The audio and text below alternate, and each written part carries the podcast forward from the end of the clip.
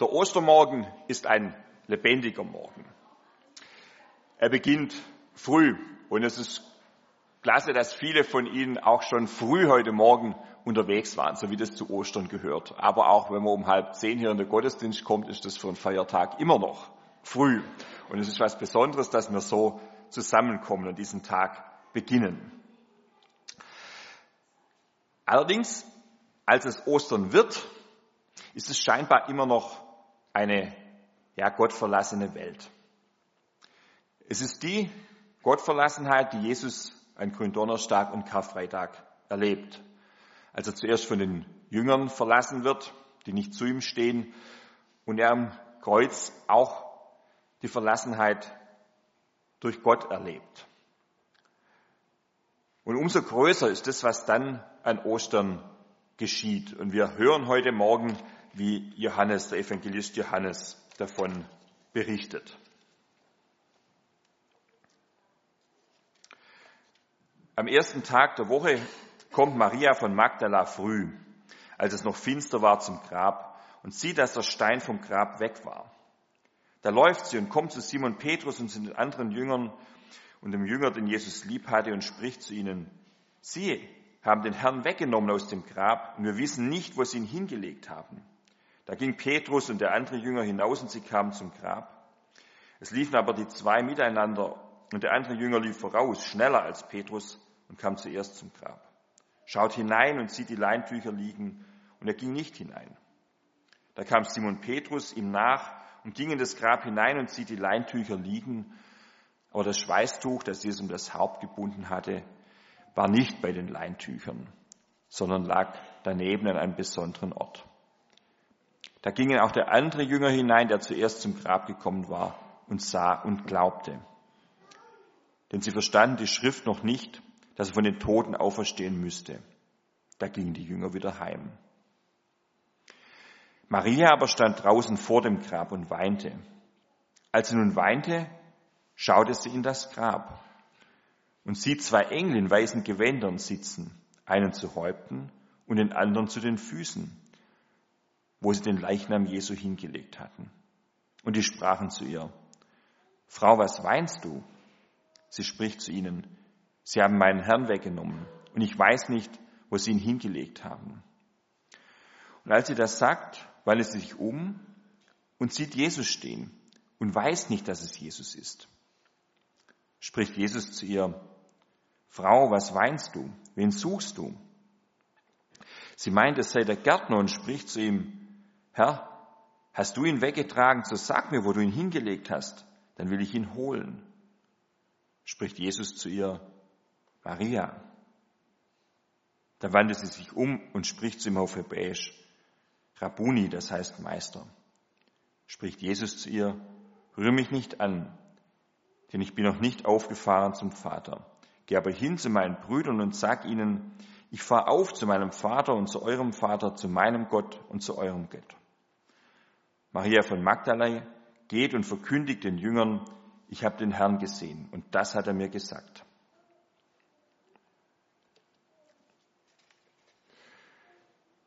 Ja, auch hier herrscht Bewegung an diesem Ostermorgen. Die Frauen machen sich auf und dann auch die Jünger, sie rennen zum Grab. Also sie verstehen nicht, was da geschehen ist.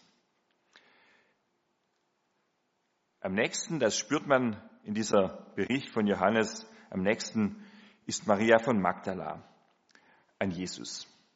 Sie bleibt beim Grab. Sie sieht zuerst die Engel.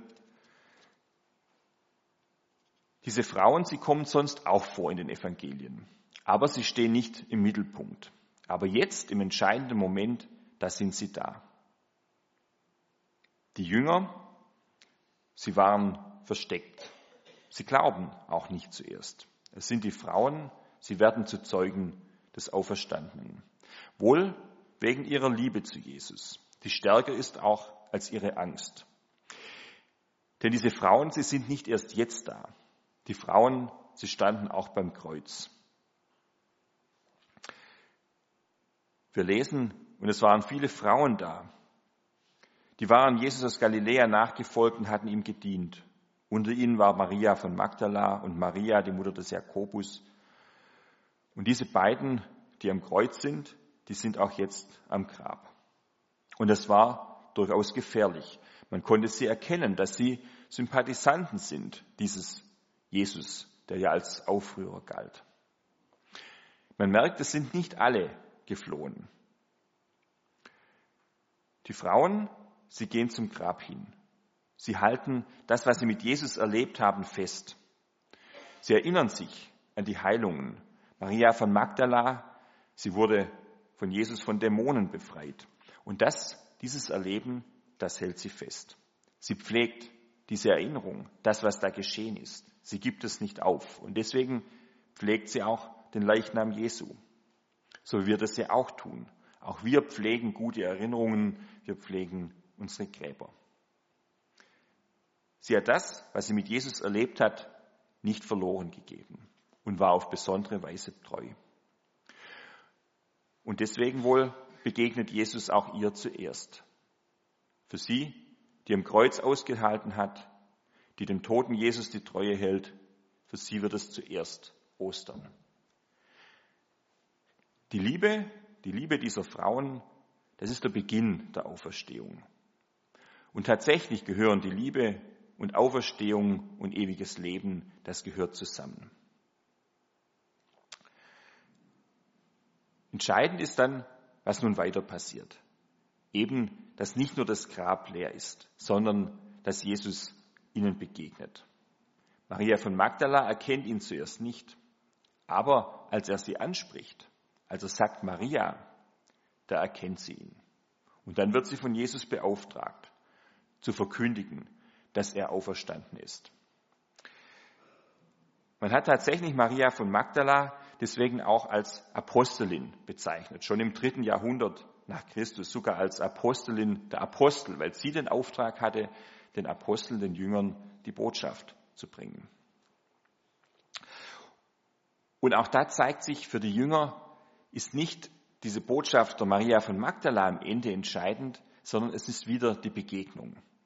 Ihre eigenen Begegnungen mit Jesus. Und das zieht sich von da ab durch das Neue Testament. Ganz unterschiedlichen Menschen begegnet Jesus. Zuerst Maria von Magdala und den Frauen, dann Petrus und den Jüngern und zuletzt dem Paulus. Ganz unterschiedliche Geschichten, ganz unterschiedliche Menschen. Paulus hat Jesus sogar verfolgt. Und alle erleben selber eine Auferstehung durch diese Begegnung mit Jesus. Die Frauen kommen von der Trauer zur Freude. Und bei Paulus und auch bei den Jüngern sehen wir, wie sie ganz andere werden, als Jesus ihnen begegnet. Vorher waren sie ängstlich. Vorher ging es oft darum, wer oben sitzen wird von ihnen. Und dann auf einmal haben sie Mut und Hoffnung. Und sie werden tatsächlich die Welt verändern. Sie gehen in die Welt. Sie gehen nach Rom und sie sind am Ende auch bereit, für diese Botschaft, für das, was sie da erlebt haben, sogar ihr Leben zu lassen. Und sie haben nichts beschönigt von ihrer eigenen Geschichte. Sie sagen auch nicht, die anderen sind schuld, dass Jesus gestorben ist, sondern er ist für uns gestorben. Und deswegen predigen sie Versöhnung im Namen Jesu bitten um Versöhnung mit Gott. Dass Versöhnung möglich wird. Und das braucht unsere Welt. Vielleicht am dringendsten. An Ostern, da scheint das auf. Jesu Auferstehung, das neue Leben, Versöhnung und Hoffnung. Ein Leben nicht für uns alleine, sondern gemeinsam mit anderen. Ein Leben, das Menschen verwandelt.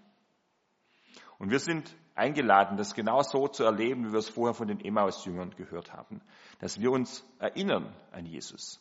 Dass wir das Brot brechen, Gemeinschaft leben und immer neu auf die Begegnung und immer wieder mit Jesus warten.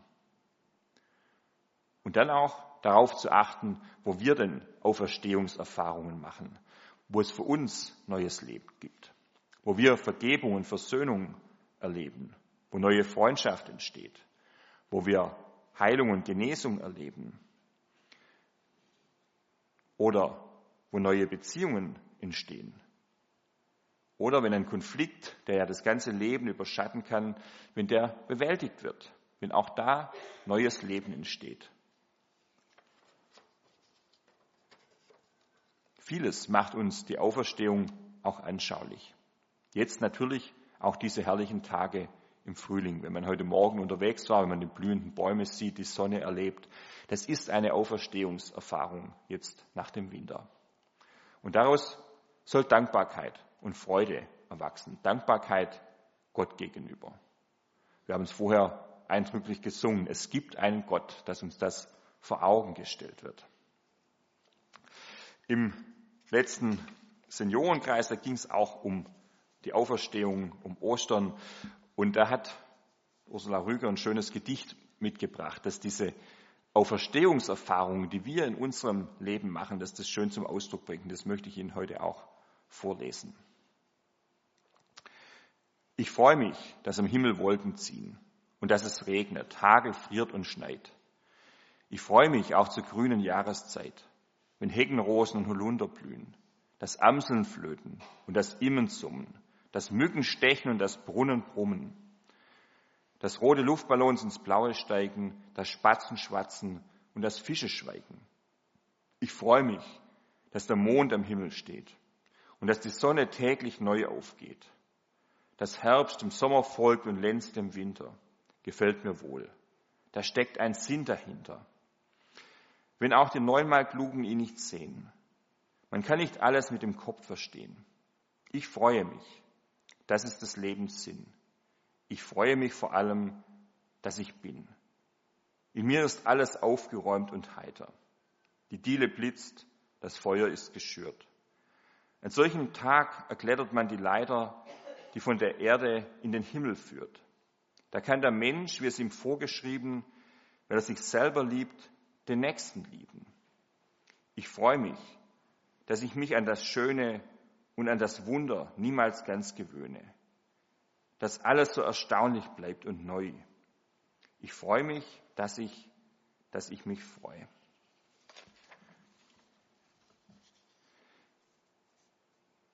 ja, diese Freude und Dankbarkeit zu sein, diese Freude und Dankbarkeit von Gott geschaffen zu sein, die macht auch die Liebe unter uns Menschen möglich, dass wir die Gebote Gottes erfüllen, ihn und die Nächsten lieben. Wir feiern heute sicher ganz unterschiedlich Ostern, mit einer starken Gewissheit und Begeisterung oder mit einer vorsichtigen Hoffnung. So wir es auch in den Evangelien hören, wie die einen länger brauchen als die anderen, wie Thomas seinen eigenen Weg geht.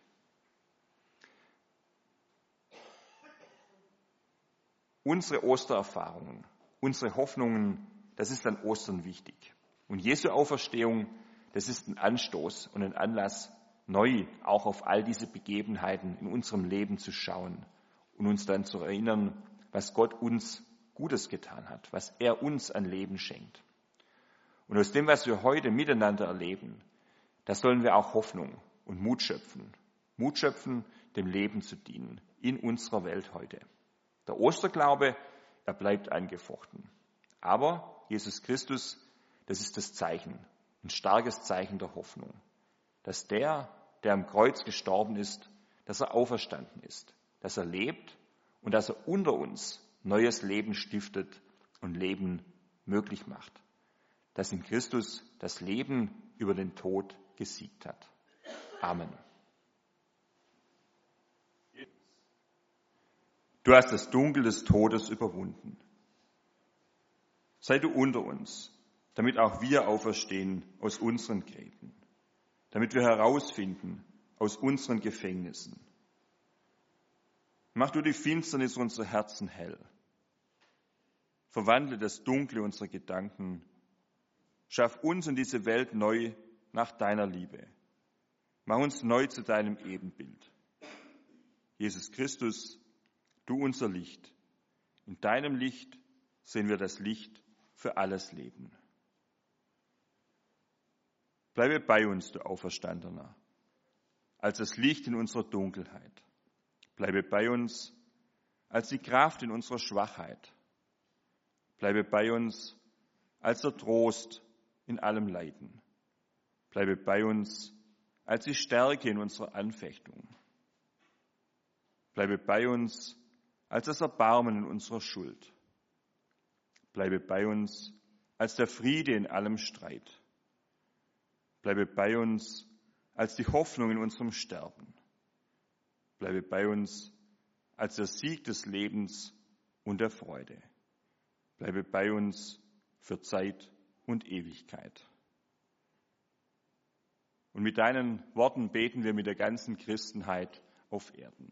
Vater unser im Himmel, geheiligt werde dein Name, dein Reich komme, dein Wille geschehe, wie im Himmel so auf Erden. Unser tägliches Brot gib uns heute und vergib uns unsere Schuld, wie auch wir vergeben unseren Schuldigern und führe uns nicht in Versuchung, sondern erlöse uns von dem Bösen. Denn dein ist das Reich und die Kraft und die Herrlichkeit in Ewigkeit. Amen.